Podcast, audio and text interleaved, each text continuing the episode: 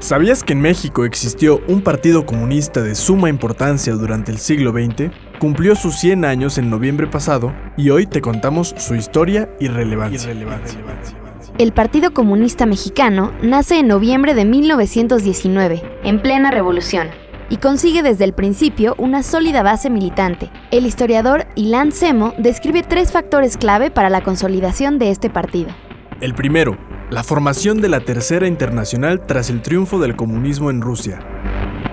Los bolcheviques eh, propician la formación de la Tercera Internacional con el ánimo de ah, alimentar, apoyar, ah, impulsar esta vieja idea que viene desde el siglo XIX de que una revolución a nivel mundial sucederá.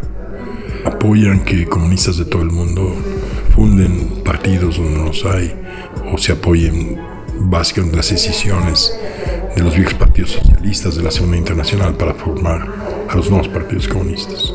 Y encuentran una situación ideal para promover la fundación eh, de un partido que comparta el ideario de la Tercera Internacional, que es el Partido Comunista Mexicano. El segundo, la Revolución Mexicana y su alter ego, la Revolución Rusa esta identidad profunda, ¿no? Es, es, es, digamos, una suerte de el otro en sí mismo en la política, alguien con el que me identifico porque suceden cosas semejantes. Entonces, incluso los regímenes caudillistas eh, de los años 20 los verás siempre entrecruzados uh, por ideas, por, principios, por más bien ideas, e imágenes, no, y ciertas políticas que, proviene específicamente de la Revolución Rusa, por una razón muy sencilla, porque es una revolución que incluso en el Estado tiene partes muy radicales, ¿no?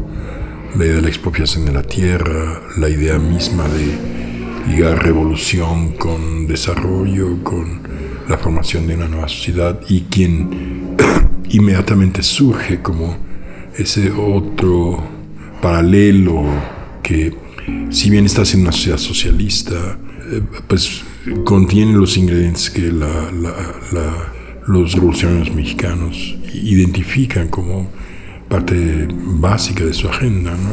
Entonces tienes un ambiente, una, cultura política que va mucho más allá que el Partido Comunista, donde, donde la experiencia soviética y en general la experiencia revolucionaria europea eh, son decisivas.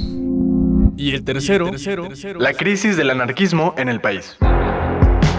Desde 1913 en adelante, el Partido Laborista, es decir, el Partido Anarquista Mexicano de Flores Magón, se desmantela. Empieza a desmantelarse, se, queda la Casa del Oro Mundial, muchas comunidades obreras por todas partes, campesinas. Entonces tienes muchísimos militantes anti-estatistas, anti-burgueses, ah, con la cultura ah, ligada a la formación de eh, organizaciones desde abajo, proletarias, campesinas. Ellos van a encontrar en el Partido Comunista un, lugar donde continuar eh, esta, esta, cultura política. El Partido Comunista tiene en sus primeros 15 años muchísimos rasgos anarquistas y, los va a mantener a lo largo de toda su vida, su, visión sobre el Estado, etc. Tal vez por esta impronta inicial. El PC se basa en este principio, la revolución después de la revolución, para ello, necesitó el apoyo de los trabajadores mexicanos. Dado que la Revolución Mexicana fue campesina, las condiciones estaban dadas para conseguir militancia desde ese frente. ¿Qué hay de los obreros? Pero donde son más activos los comunistas en el mundo obrero es en la formación de los sindicatos nacionales. Ahí son hasta decisivos, se podría decir, ferrocarrileros, maestros, eh, en pleno callismo. Sí, el CENTE, el sindicato de ferrocarrileros fueron formados inicialmente por comunistas, después el PRI le fue expropiando a los comunistas a los, sindicatos. Eh, duró un, periodo muy largo, esa, esa, expulsión de los comunistas de los sindicatos, pero, pero para los años 30 tenías una fuerza interesante, eh, una fuerza tan grande que funda la CTM. A pesar de que Valentín Campa y otros líderes del PC tenían la capacidad para liderar la CTM, fue necesario ceder ese poder, en un momento donde el mayor temor era el fascismo. Durante estos años reinaba una ideología stalinista donde se expulsó a muchos miembros, según el entrevistado, la etapa más oscura del partido. Con la llegada de Arnoldo Martínez Verdugo en 1963 como secretario general del partido, comienza una desestalinización en tres etapas. Eh, en primer lugar, eh, pasa por eh, la idea de que aquí nadie es expulsado por motivos de ideas, etc. No hay, ya nunca habrá más esos procesos de expulsión, resultado de críticas internas, debates. Pues es el ingreso de los estudiantes, que es el sector más movilizado del país en los años 60. Por eso el Partido Comunista tiene una actuación tan, yo diría hasta central en el movimiento del 68, ¿no? Cantidad muy importante de los miembros del CNH son miembros de la Juventud Comunista. Uh, Díaz Ordaz ataca en primer lugar los locales del Partido Comunista, creyendo que con esto va a impedir que el movimiento siga. ¿no? En la cárcel los presos, una parte muy importante, provienen directamente del partido, habían estado en el partido.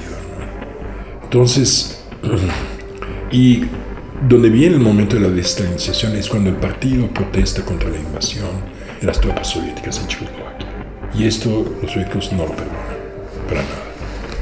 Y entonces viene un periodo más orientado hacia, hacia un partido tipo eurocomunista eh, y un intento de darse una autonomía. El PC y los movimientos estudiantiles tuvieron una relación muy estrecha. En los años 60 y 70, las ideologías comunistas y socialistas eran un punto de coincidencia entre estudiantes y el organismo. El doctor Rodolfo Gamiño Muñoz comparte su perspectiva al respecto. Y por supuesto, amén de todo ese mosaico político, ideológico que está dentro del partido, se veía reflejado en lo que era la juventud comunista. ¿no? La juventud comunista este, es una juventud que nace como para formar cuadros políticos y que asciendan al Partido Comunista.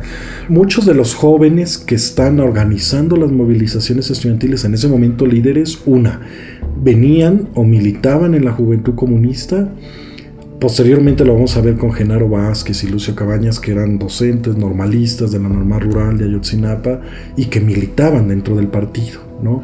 Entonces eh, va siendo natural que los líderes de las movilizaciones estudiantiles en los ámbitos locales o pertenecen a la juventud comunista, pero son estudiantes también de química, de matemáticas, de etcétera, ¿no?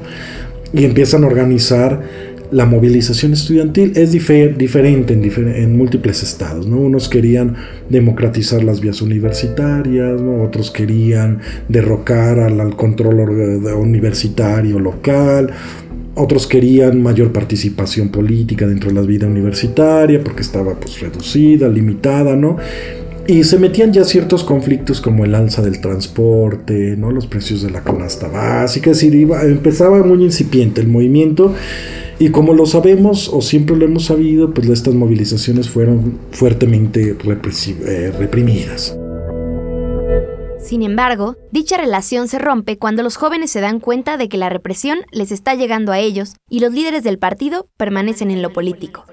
Y ellos empiezan, comienzan a pensar religiosos, no religiosos, eh, radicales o no, se empiezan a salir y ellos comienzan a pensar que la vía para la transformación de la vida universitaria y la democratización no le importa mucho al Partido Comunista. El 4 de noviembre de 1981, con la intención de formar un frente amplio de izquierda, el PC y otras agrupaciones conformaron el PESUM, Partido Socialista Unificado de México, este, por su parte, formó años más tarde las alianzas necesarias para crear, bajo el mismo registro, al más conocido Partido de la Revolución Democrática. De la Revolución Democrática. En la actualidad, el gobierno de la autodenominada Cuarta Transformación coincide en su gestación con el PC del siglo XX. De hecho, en la conmemoración de su centenario estuvieron presentes distintos funcionarios, como el subsecretario de Derechos Humanos, Alejandro Encinas, y el secretario de Cultura de la Ciudad de México, José Alfonso Suárez del Real. Esta es la lectura de Ilan Semo. Lo que viene en la tradición comunista y la 4T es la idea de cómo acceder al poder, que es eh, acceder al poder de una manera autónoma, es decir, de frente al Partido Revolucionario Institucional. Y bueno, el PAN fue la última modalidad de su alianza, pero eh, no acceder a través de alianzas que comprometieran la capacidad de gobierno de una nueva fuerza.